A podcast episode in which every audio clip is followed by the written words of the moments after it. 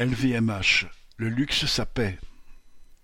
Pour Bernard Arnault, le capitaliste le plus riche de la planète et propriétaire du trust du luxe LVMH, Vuitton, Dior, Moet Hennessy, Sephora, etc., c'est champagne.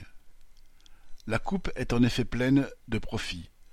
Avec plus de quatorze milliards d'euros en 2022, c'est plus 23% par rapport à l'année d'avant et pour un chiffre d'affaires de soixante-dix-neuf milliards d'euros, cela fait un taux de profit de plus de dix-sept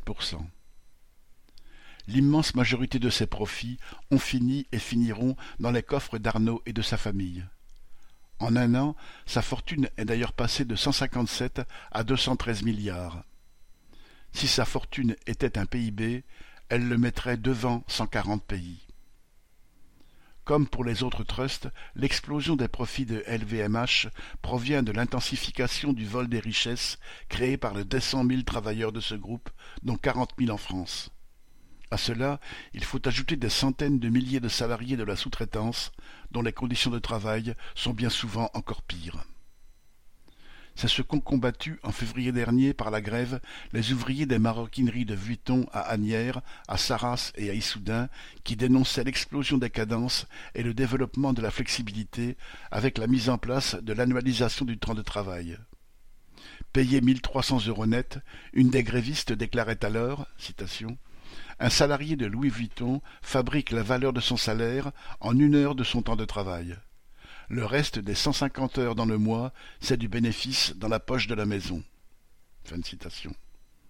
C'est cela aussi qu'ont combattu par la grève les couturières de la sous-traitance d'Arco à Châtellerault au printemps, puis les travailleurs du parfum de Dior à Saint-Jean-de-Bray en octobre 2022, dont les salaires ne suivaient pas l'explosion des prix. Et en décembre dernier, c'est également cela qu'ont combattu les vendeuses de Sephora de la région parisienne, qui rejetaient la volonté de la direction de les faire travailler quarante-quatre heures par semaine pendant seize semaines dans l'année, et qui revendiquaient aussi le paiement du treizième mois et de vraies augmentations de salaire. Pour tous ces travailleurs, se battre pour prendre sur les profits de LVMH, ce n'est pas du luxe. C'est récupérer un peu ce qu'Arnaud leur vole. Arnaud Louvet.